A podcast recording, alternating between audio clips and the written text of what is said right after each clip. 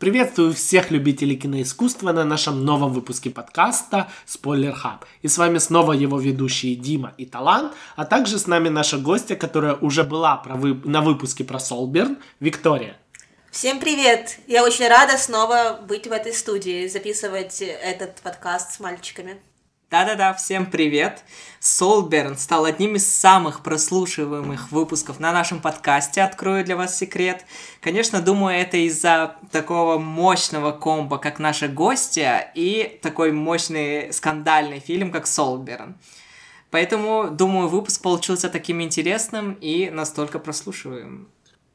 И сегодня у нас новый фильм, и я думаю, что будет такой же интересный, будет столько же эмоций вызывать и станет одним из лидеров нашего прослушивания. И хочу предупредить, что спойлеры будут, поэтому если вы на свой страх и риск хотите послушать сначала подкаст, пожалуйста, ну либо же посмотрите сначала фильм и возвращайтесь к нам. А сегодня мы обсуждаем очередной оскаровский фильм, который поборется за статуэтку в этом году сразу в нескольких номинациях, в том числе и в главной из них – это лучший фильм. Это трогательная и грустная комедия Александра Пейна «Оставленные». Сюжет.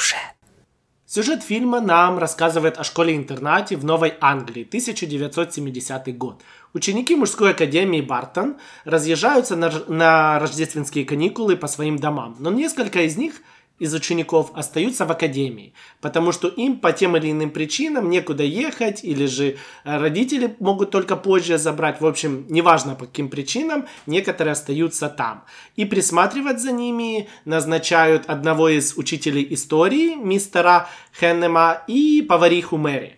Но по факту, несмотря на то, что в начале фильма в Академии осталось пять мальчиков, четверо из них уезжают и остается всего один.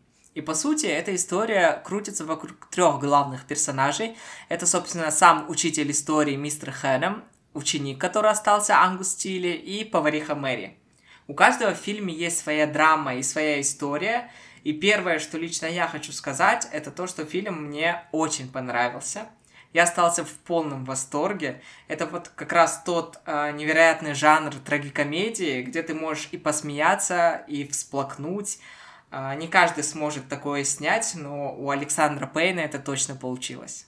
В целом сюжет фильма мне понравился. Он был немного затянут для меня, слишком такое спокойное, спокойное повествование. Но идея как и во многих фильмах, которые мы обсуждали, наверное, во всех. Она не нова. У меня были какие-то такие отсылки к «Харистам», э, фильм 2004 года, и подобным, где школа-интернат, либо какая-то там э, школа для мальчиков, для девочек, и приходит новый учитель, либо старый учитель, которого никто не любит, и он старается наладить какое-то общение, поменять, в процессе фильма меняется к нему отношение и тому подобное. Вот. Но в целом он неплохой. Вика, а как тебе вообще э, сам сюжет фильма? Не буду врать, для меня э, сюжет фильма с первого раза не зашел. Я пересматривала фильм два раза, э, потому что первый раз я больше обратила внимание на цвета и как снят, э, как была работа оператора сделана. Во второй раз я обратила внимание на сюжет, и знаете, он все-таки оставил во мне след. Я в восторге от того, как передали эмоции. Ну, мне лично не понадобилось два раза конкретно смотреть фильм. Мне я смотрел его один раз, вот буквально пару дней назад мы его посмотрели. И мне на самом деле с первого раза мне очень понравился. Я бы его, возможно, пересмотрел не сейчас, это точно, а через какое-то время, чтобы заново пережить те же самые эмоции, может быть, увидеть для себя что-то новое. Но вот именно после первого просмотра и первого впечатления у меня прям все сложилось в голове. И мне, кстати, при просмотре этот фильм напомнил э, фильм 1985 года «Клуб завтрак». Я не знаю, кто-то из вас смотрел или нет. Это очень старый фильм. Я вообще не особо любитель э, фильмов именно тех годов. Они мне не особо задевают, что ли, но именно «Клуб завтрак» мне очень понравился. И я думаю, атмосфера как раз была очень похожа. Нет, я не смотрел лично. Ты, Вика, смотрела? Нет, впервые слышу. Я тоже даже не слышал о нем. А, я, наверное, опять буду ближе к Вике, по мнению того, что пересматривать этот фильм и что он мне, меня не сильно затронул с первого раза из-за того, что он был медленный. Не знаю, возможно, ты больше не захочешь Вику приглашать, потому что почему-то у нас сходятся как и о Солберне, так и об этом. Но а, что мне понравилось, зацепил момент, я это сразу, когда мы смотрели, озвучил таланту. В самом начале фильма, когда э, повариха Мэри что-то готовит, и она на секунду замирает, смотрит в окно, и там падает снег. И это настолько меня впечатлило, потому что обычно в фильмах идет тогда отсылка, она что-то вспоминает, что-то еще. То здесь это для каждого из нас был момент о чем-то подумать, и это прям захватило меня. Ну да, и ты уже настраиваешься на фильм с самого начала, с самых первых кадров. А, вот ты говоришь, что для тебя он был затянутым, мне наоборот так не показалось, например. Для меня смотрелось достаточно бодро, события и локация постоянно менялась события тоже менялись. Например, вот они уже типа в школе, потом они уже на вечеринке, потом они уже едут в Бостон на экскурсию. В общем, для меня все было динамично, и фильм вот шел всего два часа с чем-то. Меньше, чем, к примеру, тот же э, те же убийцы цветочной луны, либо бедные несчастные наши прошлые выпуски. И вот для меня смотрелось как раз столько, сколько он шел. И для меня было бодро. Вика, а какой для тебя был самый э, запоминающийся момент в фильме? Знаете, мне в память врезался момент, где была вечеринка, и главный герой, точнее, один из главных героев, э, взял в руки этот шар со снегом, знаете, который переворачивал, он там смотрел, а потом он этот шар оставил своему отцу. Для меня эти два момента почему-то вот врезались так в память, что я не могу вспомнить ничего другого настолько ярко, как именно это. Ну да, я согласен, я помню этот момент с шаром. Как раз из-за этого момента с шаром же и поймали по итогу. И потом уволили мистера Хэннема с Академии. Но тем не менее, этот момент как раз был таким трогательным, который дает э, точку развития для героя. И именно вот он хотел с этой историей с отцом э, завершить какие-то внутренние свои переживания. Кстати, я бы хотела еще отметить один момент, точнее, это несколько моментов в фильме. А, очень много классных цитат, очень много классных высказываний. А, и вот, например, момент, где а, Мэри дарят подарок, и Мэри говорит «Спасибо, но ты не должен был этого делать». И мне так понравился ответ этого человека. Он сказал «Я должен только платить налоги и умереть». Это было обалденно. Это было вот именно так, как у нас вообще-то все живут сейчас. Ого, я, я, кстати, этого момента вообще не помню, именно этой фразы, но мне тоже нравились фразы, особенно учителя, мне нравился его юмор. Я сам когда-то немного работал в школе, и да, это такая моя темная история. И для меня вот его этот юмор, то, как он мог отвечать на любой вопрос и поставить, построить любой диалог, меня очень вдохновляло. У него такой прям мега саркастичный юмор. Он типа вроде как и свысока на всех смотрит и всех как бы подкалывает, скажем так. Но тем не менее, это все равно по-доброму, это не так жестко. Но если вернуться все-таки к моментам, которые меня э, тронули, то мне понравились, вернее, мне было жалко двух мальчиков, этих маленьких, которые остались. Это азиат, кореец и сын мормонских э, миссионеров. Вот у одного, когда перчатку забрали, когда он в отчаянии потом свою вторую перчатку выбросил в реку. И второй, когда ночью проснулся, когда он описался. И, но мне было так удивительно, что ему этот Ангус помог по итогу. И все же я бы хотела вас спросить, какие ваши самые любимые цитаты, которые вам запомнились? Ты, конечно, меня сейчас с этим вопросом просто поразила, не знаю, нокаут целый. Но одна из фраз, одна из фраз, которая мне очень запомнилась, это «Ты никогда не знаешь, какое событие может изменить твою жизнь». Я сейчас дословно тоже не вспомню прям какую-то цитату с фильма, но мне понравился момент, когда он дарил э, на Рождество книги, вот эту одну книгу, вернее, он подарил и Мэри, и Агнусу. И в этой книге, и когда он дарил, он сказал, что для меня эта книга и Библия, и Коран, там все под одной обложкой, но ни одного упоминания про Бога. В общем, мне так понравилась эта фраза, что мне даже захотелось прочитать эту книгу. О, да, я, я помню, ты прям очень оценил это, как, эту фразу, когда он сказал, и я это помню, да. Но а если все-таки затрагивать драму главных героев, а, я хочу отметить и сделать упор на этом, что раскрывалась она тут достаточно постепенно. То есть мы с самого начала не знали многого, и как луковицу мы раскрывали слой за слоем каждого из трех то, что у Агнуса, извиняюсь, что если я иногда буду называть его Ангусом, я так путаю его имя постоянно, хотя над ним тоже в фильме над этим прикалывались, как конкретно над его именем, но тем не менее, то, что у Агнуса больной отец, то, что он там пьет депрессант, антидепрессанты, то, что он пытается этим самым вылечить свою боль, трагедия с тем же мистером Хэномом, что он на самом деле вынужден работать в этой академии, потому что не может уйти в другое место, и как он на самом деле за маской такого строгого, нудного и злого учителя скрывает на самом деле доброго и чувственного человека. И, наконец, Мэри, Uh, да, мы типа с самого начала знаем, что у нее умер сын, что это самая типа главная трагедия в этом фильме для нее, но мы до конца не понимаем, как она на самом деле переживает эту смерть, потому что в основном весь фильм она такая сильная женщина, что она вообще кажется, как будто, что ей вообще пофиг, и она не переживает, но тем не менее, когда она на той же вечеринке ее пробили эмоции, когда она заплакала, это, по сути, показывает ее внутренние переживания. И постепенно мы начинаем понимать вот так каждого героя. Вика, а какая драма и история тронула тебя больше всего в этом фильме? А, я все же хочу заметить, что ты у меня не спросил, какая моя любимая цитата из этого фильма.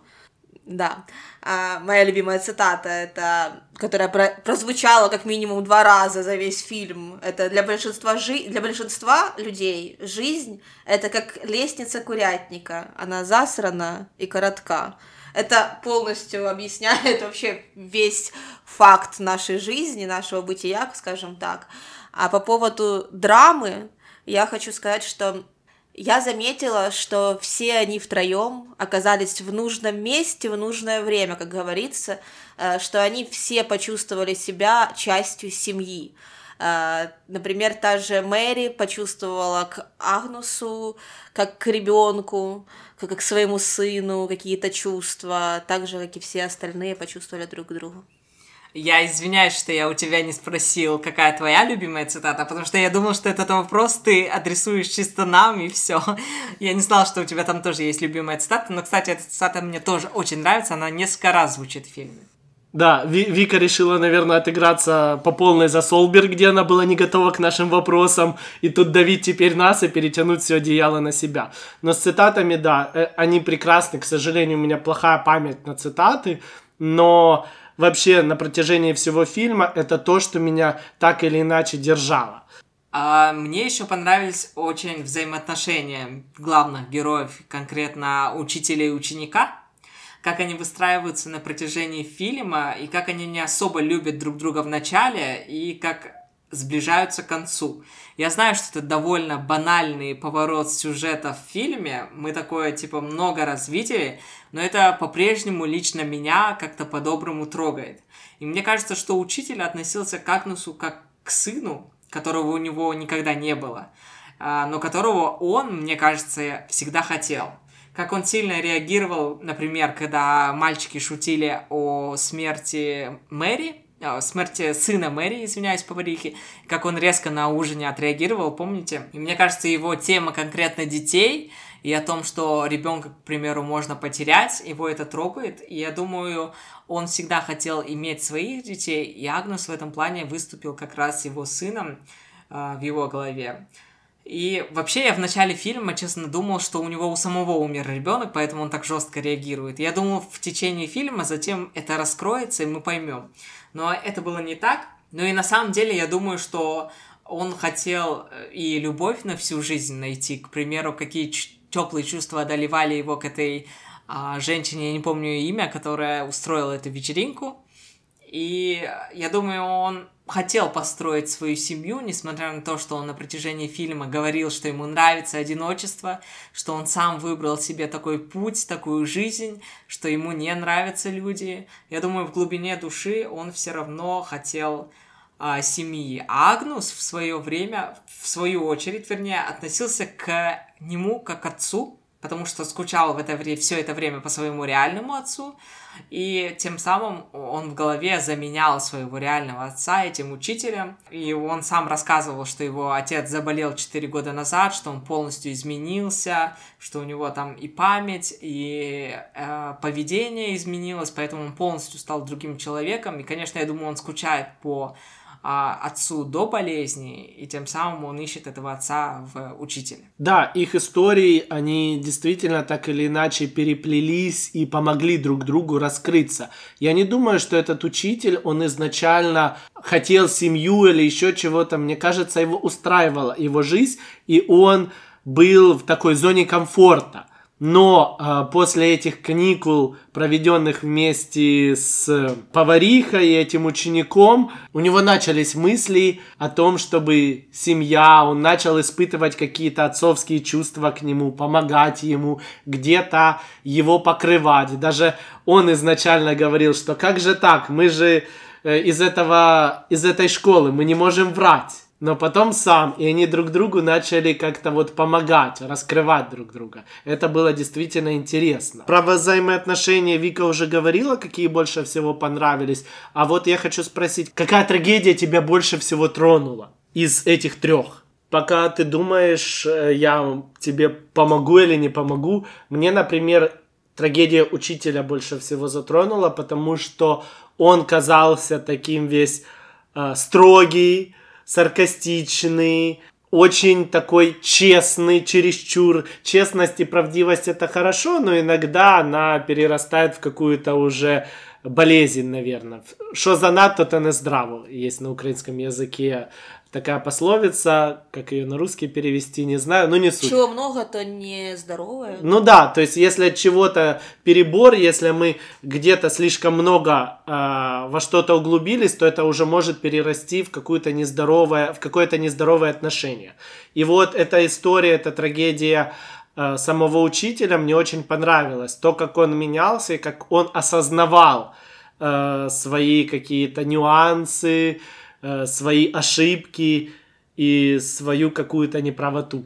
Я, кстати, вот ты начал говорить, я вспомнил такой момент, что был момент, это конкретно возвращаясь к взаимоотношениям мистера Хэнема и Агнуса, был момент, когда они были в больнице, и когда Агнус э, скрыл а, по-настоящему правду, чтобы и учителя а, не раскрывать, и чтобы его не уволили. И также был момент, когда они в Бостоне встретили однокурсника, по-моему, это был однокурсник э, мистера Хэннема, когда мистер Хэннем начал врать, и Агнус ему тоже подыграл, что он его племянник, что а, он там пишет книгу, что мистер Хэннем пишет книгу и все такое. И в самом конце фильма, в финале, уже наоборот, мистер Хэннем видел, что все время Агнус его на самом деле защищал, и решил защитить его а, в этом в кабинете директора и даже пожертвовав своей профессией, своей работой в этой академии, он уже защитил этого мальчика. Раз мы уже затронули эту тему по поводу украинского языка, я бы хотела сказать, что у меня есть наши слушатели, желающие, которые бы послушали наш выпуск на украинском языке. Но, к сожалению, один из нас не владеет украинским языком в достаточной мере. Это талант, он понимает, но не может говорить на украинском.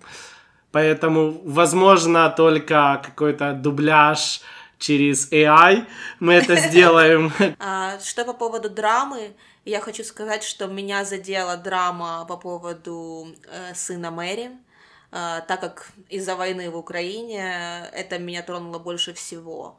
Э, я прочувствовала ее эмоции, очень интересно. Я, кстати, эту драму меньше всего прочувствовал, не знаю почему. Вот очень странно, но когда ты сказала, меня аж внутри задело и думаю, почему? Почему я так сделал? Это же касается тоже и меня, и касается сейчас всего мира. Но вот, а, еще хочу отреагировать на таланта о том, что Август, да? Агнус. Агнус, вот, я тоже его имя, как-то Да. очень странное имя придумали э, персонажу. Ну вот, Агнус, э, когда встретили они сокурсника учителя, он тоже его пытался как-то вроде и помогал, но вывести, что смотри, что ты делаешь. Когда он начинал за книгу говорить, учитель дальше отреагировал, зачем ты это сказал? А чтоб ты не расслаблялся, мы же не врем же, да? И это было очень интересно, они насколько друг, на друг друга влияли, что А- а- Аугус, он тоже брал какие-то повадки, я неправильно его имя сказал? Агнус. Агнус а, брал повадки учителя, то есть какой-то этот сарказм влиял на него. Ну, да, я думаю, они друг у друга учились чему-то все-таки на протяжении всего фильма. Из-за того, что они были вынуждены друг с другом находиться две недели, они оба друг у друга многому научились, я считаю. Но если говорить о трагедии Мэри, а, о которой Вика там сказала, то я считаю, как раз а, мно- многих, наверное, она не тронула так сильно, потому что ее не так сильно раскрыли в фильме, не так много уделяли внимания, больше внимания все-таки уделяли учителю и ученику и их взаимоотношениям. Но, тем не менее, несмотря на это, меня тоже трагедия Мэри и смерть ее сына лично очень тронула, а, потому что мне понравилось, как она переживала эту трагедию, и как в конце, когда она поехала к своей сестре, которая была беременна, как она по итогу подарила сестре вот эту коробку, которую всю жизнь хранила. Я так понял, что там были вещи ее сына, маленькие уже вещи. И меня тронуло, что в конце она сказала, что второе имя у сына будет а, в честь ее сына умершего. Это был трогательный момент. И, кстати, она ведь потеряла и мужа тоже, не только сына. Она же говорила, да, и мужа, И она и сказала, сына. что... Они оба не дожили До до 25, да. А младшему даже 20 не было. Ну да, вот как раз в этом моменте она и говорила, да. Поэтому лично меня все три трагедии, я не знаю, главных героев очень тронули в этом фильме. Видимо, поэтому мне фильм так понравился. И, кстати, он вошел, как и бедные и несчастные, как убийцы цветочной луны. Наши прошлые два выпуска, кто не слышал, прослушайте. В десятку лучших фильмов 2023 года по версии Американского института киноискусства и Национального совета кинокритиков США. Ну и премьера состоялась на кинофестивале Telluride. Я говорил об этом в выпуске про Солберн, потому что Солберн тоже, а, премьера его тоже состоялась на этом кинофестивале. Это такой маленький городок в США, в котором живут очень мало людей, но он конкретно известен только исключительно этим кинофестивалем. Ну да, э, фильм на самом деле, он очень душевный. Я не могу сказать, да, что все трагедии меня коснулись. На самом деле трагедия этого мальчика меня почему-то меньше всего затронула. Вот она меня как- как-то мимо меня проходила. Для меня в фильме больше он был вспомогательным рычагом для того, чтобы объединить трагедии учителя и трагедии поварихи. Не знаю, почему у меня так сложилось. Но в целом он неплохой. Наверное, второй раз я бы смотреть не стал его, потому что для меня, в отличие от таланта, чувствовала, что он идет не просто два часа, а часа четыре. Вот очень-очень-очень медленное повествование. Хотя я, я согласен, опять же, с талантом, что они старались сменить обстановку, то они в школе, то они едут куда-то, то они где-то отдыхают, но тем не менее это было мне недостаточно. Поэтому я перейду к оценкам. Хочу поставить этому фильму 5 из 10. И передаю слово таланту для оценки. Далее Вика озвучит, будет как в прошлый раз с Солберном, э, где наши оценки, как обычно, потом суммируются и выводится среднее. И у Вики будет отдельно суммироваться и выводиться среднее, как оценка гостя. А, я хотел вот пару слов сказать, я забыл сказать об этом во время подкаста, что три... Для меня этот фильм понравился еще и тем, что три главных героя, это, казалось бы, три вот лузера по жизни. И, а- и они вынуждены вместе собраться вот в одну команду. И мне это очень напомнил сериал Гли, Хор, где тоже собрали лузеров со всей школы, где они организовали свой хор. Там тоже были учителя, к примеру, и в этом фильме, по сути, они лузеры, и учителя, Агнус говорит мистеру Хэнному, типа, вы же знали, что вас все ненавидят в этой школе. И то же самое и он ему говорит, типа, ты же знал, что тебя все ненавидят. И вот, может быть, и поэтому еще фильм меня зацепил. И я помню, что я то ли в прошлом, то ли в позапрошлом выпуске говорил, что я не понимаю, что для меня десятка, но вот, наверное, в этом случае для меня конкретно была десятка. И поэтому именно сюжету фильма я ставлю 10 из 10. Вика. Я за сюжет бы поставила восьмерку. Все-таки это было долго. Что все были лузеры. Я не чувствую, например, что этот э, школьник был лузером. Он достаточно нормально вливался в коллектив. Я не прочувствовал от него дух, что он лузер. Он наоборот кое-где даже был чересчур борзый, и все его одноклассники нормально к нему относились, нормально его э, ценили и прислушивались к его мнению. Даже не перебивали, когда он там хотел там что-то учителю сказать за экзамен. Он возмутился, что ой, давайте, все уже собрались домой, у меня уже чемодан собран, уже все Ника, лузер не смог бы позволить такое себе сказать. И даже когда учитель потом сказал, ну окей, тогда оставляем оценки, его одноклассники вроде повернули голову такие, ой, зачем ты это сделал, но никак его не наказали. Хотя в обычной бы жизни и в других фильмах обычно потом лузера прессуют за это. Не знаю, вот у меня так. Хочешь что-то отреагировать? Я вижу, что да. ты киваешь конечно, я хочу отреагировать, потому что я не имел в виду. Для нас, вот, понимаете, для нас слово лузеры в школе это те, которые люди и ученики, которых булят все время и которые зажаты, забиты. Но я конкретно имел в виду не это, тем более я говорил не только про ученика и про учителя и про повариху. Я имел в виду, что они лузеры по жизни, что, к примеру, даже если вы не заметили, что оценка у Агнуса отличалась от оценок всех других учеников, и на этом делали большой акцент. И то, что в конце из-за того, что Агнус высказался, все ученики против него потом пошли, типа, зачем ты это все сказал? Я имею в виду, это не те, которых гнобят, которых булят, которые не могут что-то высказать, а лузеры те, которые отличаются от других, и у которых своя правда, и вот они а, достаточно своеобразные, и поэтому в обществе они воспринимаются как лузеры, потому что они не похожи на других. На самом деле это чувствовалось вот как по поводу лузера по жизни, когда э, учитель заметил антидепрессанты у студента. Это был э, Либриум, что-то похожее на это, но неважно. И вот тогда было понятно, что что-то не так, он страдает по жизни.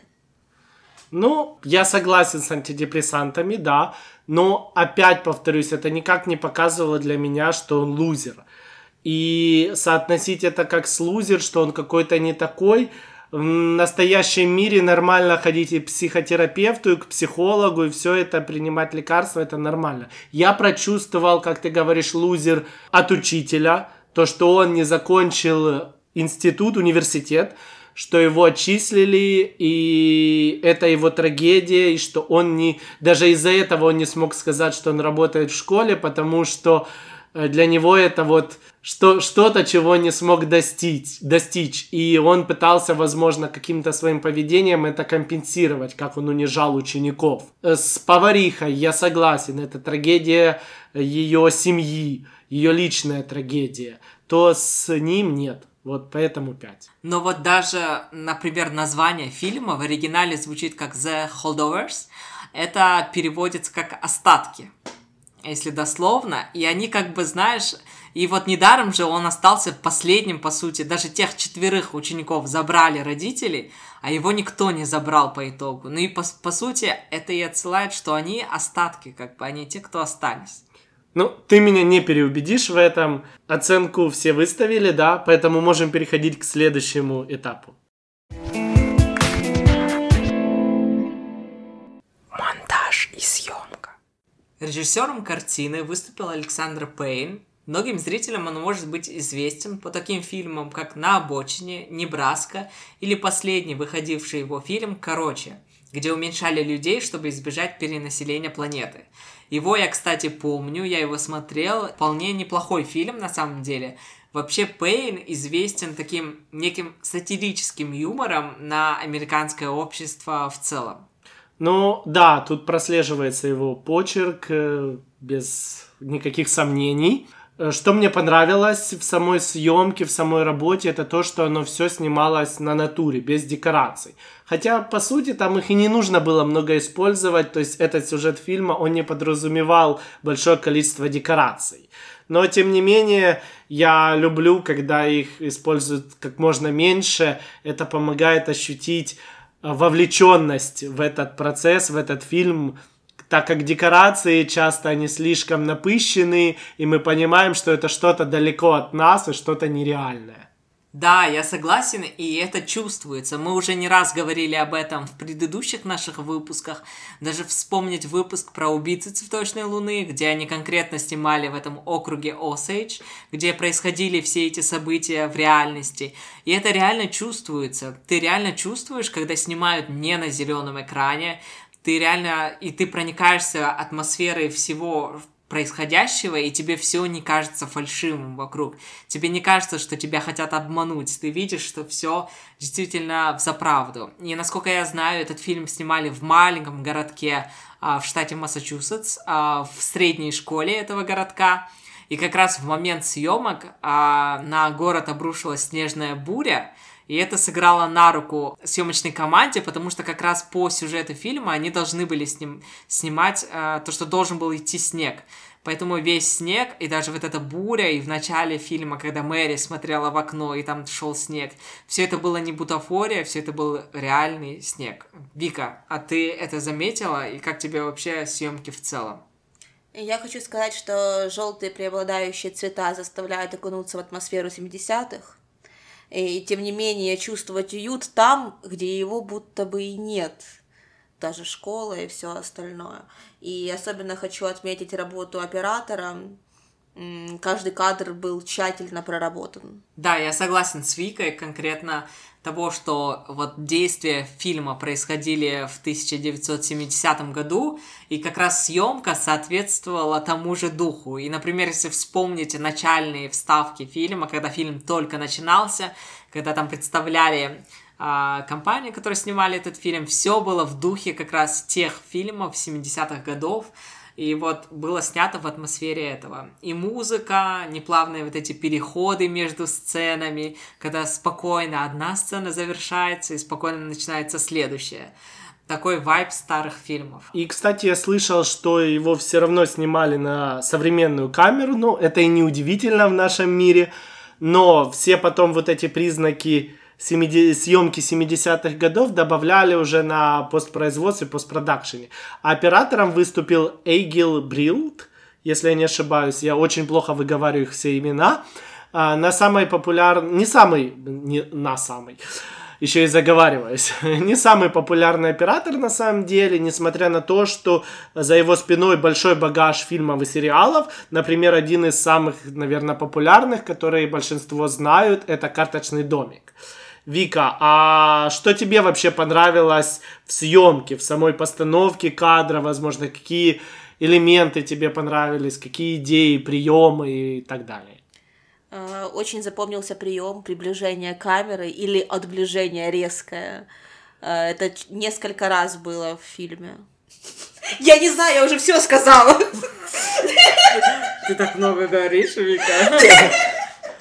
Нет, это можете вырезать, типа, это ни к чему. Ну, типа... Нет, оставим про Нет. приближение. Да, вы заметили эти приближения резкие? Типа, когда снимаются на 75 или на сколько там, и потом такое резко, опа, и нулевка. Ты такой, типа, ебать, что это такое? Так и оставим. И, как мне кажется, не было какого-то чего-то супер навороченного, или как мы в предыдущем выпуске говорили, что мне не понравилось, оператор напихал все, что умел. Смотрите, а то вдруг меня больше на работу не позовут. Он сделал хорошую работу, которая бы показывала то время и те приемы вроде как тех годов.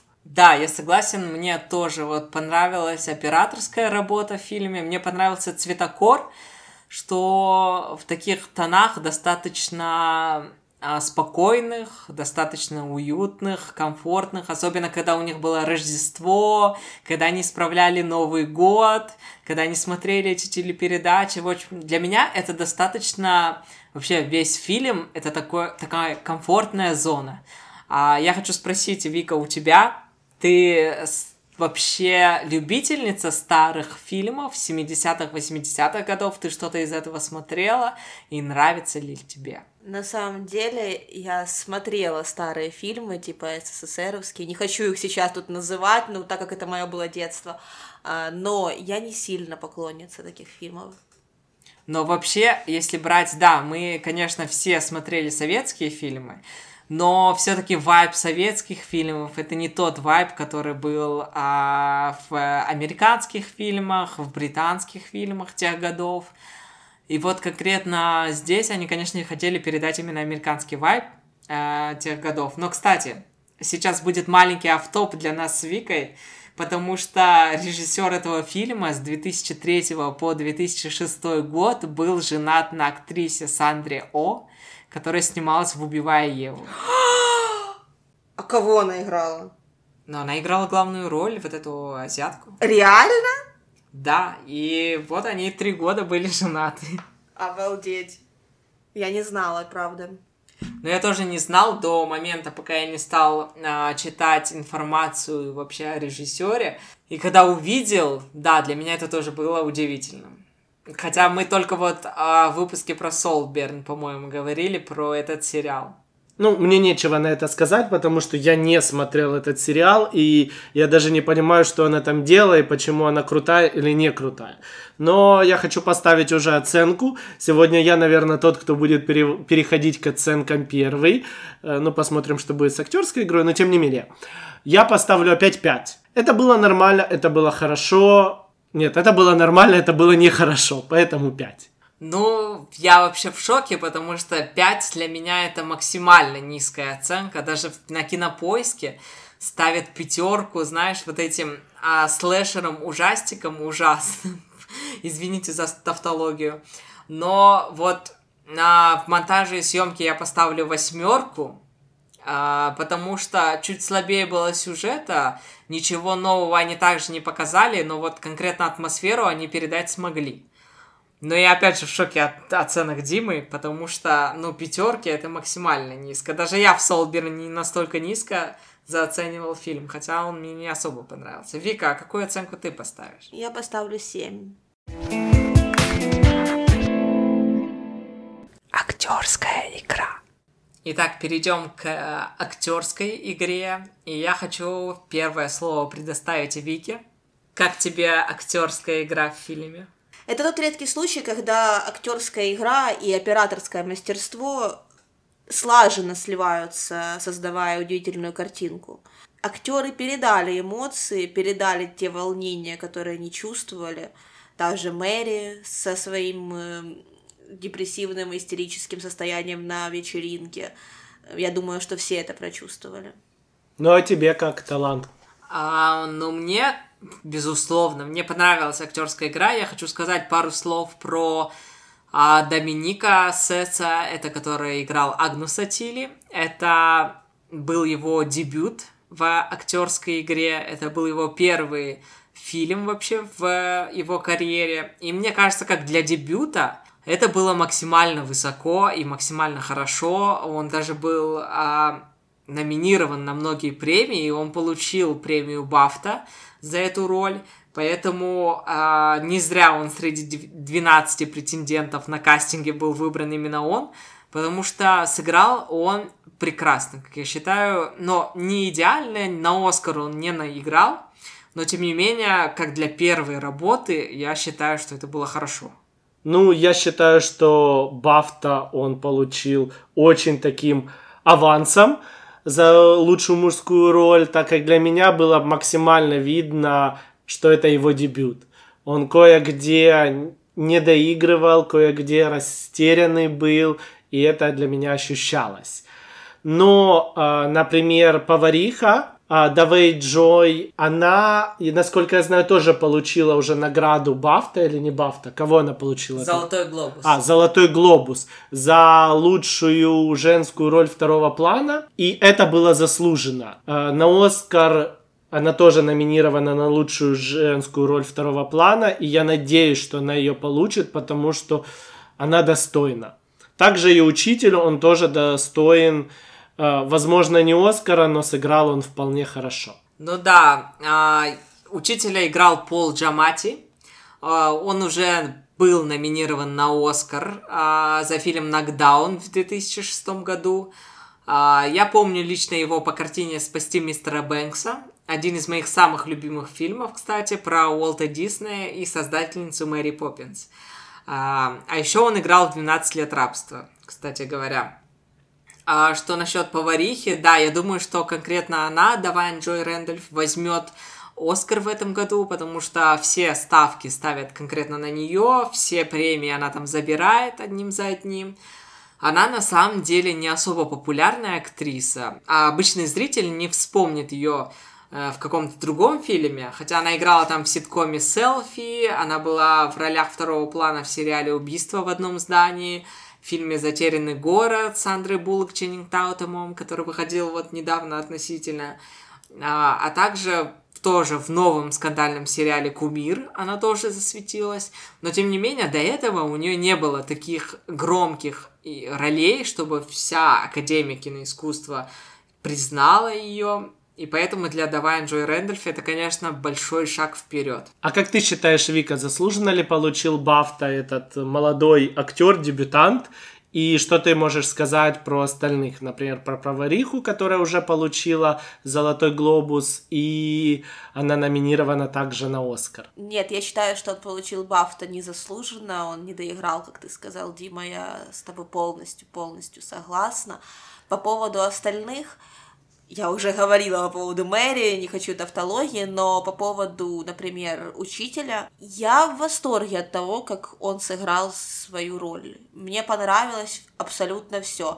И даже то, что он был косоглазым, как там говорится, это очень дополнило ситуацию, которую показывали. Да, мне понравились моменты, когда вот он был в кабинете директора, либо когда он прощался с Агнусом в конце. Ты видишь слезы на его глазах, и он вроде не плачет, но ты видишь, что вот слезы застыли в его глазах, он не хочет показывать, что он плачет, но что он вот-вот-вот будет на грани рыдания, я не знаю. Ну, в общем, он сыграл просто потрясающе, да, не зря Пол Джамати был номинирован на Оскар в этом году.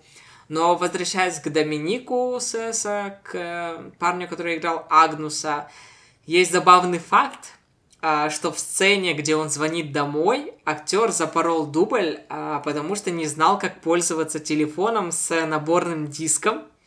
И съемочной группе пришлось показывать ему, как пользоваться этим телефоном, потому что а, в съемочной команде никому в голову не пришло, что до этого он не пользовался этим. Это еще раз показывает, что это дебютант, и что он вообще не готов к своей роли, что он мало готовился. Вспоминая, да, даже прошлый наш э, выпуск про бедные несчастные, мы рассказывали, насколько актеры готовились, что они даже ходили э, там на какие-то специальные занятия, на какие-то курсы, кто-то ходил там на вскрытие, то он неужели не мог почитать, неужели не мог подготовиться? То есть он отнесся к этому достаточно халатно из-за отсутствия опыта, конечно, но тем не менее это слабое оправдание. Ну да, я согласен, потому что тем более ты знаешь, что действие фильма происходит в 1970 году, и ты должен понимать, что тогда были, не было айфонов, что вот тогда были такие телефоны с наборным диском. А, ну и, конечно, когда ты читаешь сценарий, ты знаешь, что ты будешь звонить, у тебя в сценарии прописано, что ты будешь звонить там домой.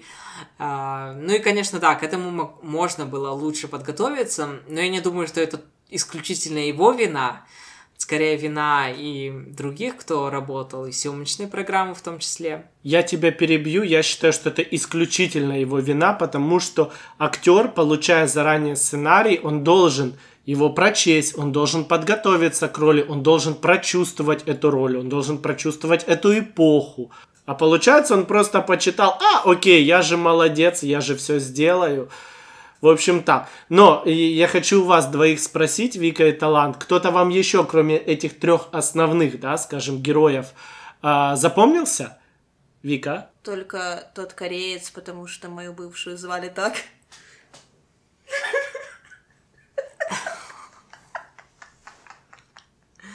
Это очень странно прозвучало сейчас. Эм, мне я бы не сказал, что мне прям ярко кто-то запомнился, кроме трех главных героев, потому что акцент делался на, нё, на них троих. Но мне понравилось, что с ними всегда был этот уборщик тоже чернокожий, которого, по сути, тоже был оставлен в этой школе, но на него почти никто не обращал внимания, его почти никто никуда не звал, но он, тем не менее, встретил с ними и Новый год, он там с ними и ужинал, и в школе постоянно находился. И вот, да. И мне, а, мне понравилась актерская игра отца Агнуса. Он сыграл хорошо именно человека, который болен. И вот в конце, когда они разговаривали, когда он по итогу сказал вообще какую-то другую фразу, не относящуюся к, ним, к их разговору, и когда Агнус понял, что все-таки отец все еще болен, хорошая актерская игра. Мне тоже не особо запомнились другие актеры, и мне это, кстати, не понравилось, потому что в большинстве фильмов все равно пытаются передать еще и других второго, третьего плана. Здесь они были настолько какими-то незначительными, либо даже если они вроде и значительный вклад, то они совсем не запомнились. Это для меня большой минус, и поэтому снова я перейду первый к оценкам, и здесь я поставлю, наверное, 7, э, и это даже очень высоко для меня. Я изначально хотел меньше поставить. Ну да, учитывая твои предыдущие оценки, то это очень высоко. Я лично поставлю скорее 8, опять же, как и монтажу и съемки. Э, для меня это была хорошая актерская игра, но не на высоте. Я поставлю 8 также как и талант, э, потому что эти трое все равно вытянули весь фильм. Прежде чем мы перейдем к заключению, я хочу вставить небольшую ремарку, что в выпуске мы сделали ошибку, оговорку. Доминик Сесса, естественно, не получал никакую премию Бафта, потому что Бафта будет только 18 февраля. Он был только номинирован на премию Бафта в категории «Лучшая мужская роль второго плана», но он получил премию «Выбор критиков», это Critics' Choice Movie Awards, и поэтому произошла такая оговорка. Приношу свои извинения. Заключение. Ну а средняя общая оценка у нас а, на сегодняшний выпуск вышла 7,1 у нас с Димой а, а у Вики вышло 7,6 из 10. В сравнении на кинопоиске оценка 7,8, на Rotten Tomatoes у оставленных а, оценка составляет 96%, со средней а, 8,5 из 10. То есть в этот раз мы, даже Вика, были ниже общих оценок на различных платформах, хотя я завышал как только мог. 7 это то, на что заслуживает этот фильм, потому что он очень спокойный, и смотреть его все равно тяжеловато из-за того, что повествование слишком затянуто. Но он под, Рож... под Рождество достаточно неплохой, с семьей под какао в пледике посмотреть. Ну да, Вика, как тебе общее впечатление? И стала бы ты пересматривать этот фильм через э, года 3-4, к примеру? Так как я его уже посмотрела за эти два дня два раза, то сейчас я бы точно не хотела пересмотреть. Но через года 3-4, если бы был, наверное, человек, который не видел этот фильм, и я бы хотела показать его, конечно бы я бы пересмотрела. А что должно произойти, чтобы ты хотела этот фильм показать? Вот какие, э, какие эмоции должны быть, либо какие события, что может повлиять на то, чтобы ты хотела его показать. Просто для меня, я не знаю, что должно произойти, чтобы я хотела его показать. Это цитаты. То, что меня впечатлило в фильме, это очень много разнообраз... разнообразных цитат, которые хотелось бы знать наизусть. Там очень много цитат про историю, так как он был историк. Например, чтобы понять настоящее, или хотя бы себя, нужно начать с прошлого. и потому что прошлое никогда не меняется. Ну, то есть всегда остается, всегда делается то же самое, в мире происходят те же события, просто называются по-другому и в другое время. Э, то есть в человеческом опыте нет ничего нового. Это, кстати, тоже цитата. Ну да, я согласен. А, мне тоже понравилась эта цитата. И вообще фильм, он постоянно пытается донести, да, что мы постоянно делаем все одно и то же, все те же самые ошибки допускаем, и все на самом деле в истории это уже давно отражено. Мы не первые, кто это делаем, что если мы почитаем и поизучаем историю, то мы увидим, что там люди тысячу лет назад делали все абсолютно то же самое, совершали все абсолютно те же самые ошибки, а, были все те же самые войны, люди также друг друга убивали, и да, я с этим согласен, и это, конечно, прекрасная цитата, которая может завершить сегодняшний наш выпуск. И тогда всем пока-пока. Ждем вас на следующей неделе на наших подкастах. Можете и среди недели прослушивать другие выпуски, которые вы не слышали. И пока. Мы будем очень рады вашим лайкам, вашей подписке. На самом деле это очень сильно помогает развитию подкаста. И Спасибо вам большое, что прослушали этот выпуск. Спасибо большое Виктории, что снова пришла к нам как гостья. Надеюсь, тебе понравилось. Конечно, спасибо. Всегда участвовать в вашей компании, в вашей команде. Это радость для меня. И я надеюсь, что это не последний раз, который мы записываем вместе. В следующий раз я постараюсь подготовить для вас больше вопросов неожиданных. Да, чтобы мы точно запороли выпуск.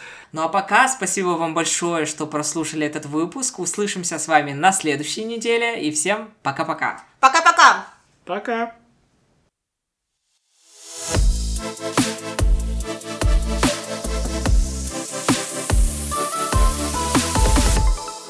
Спойлер.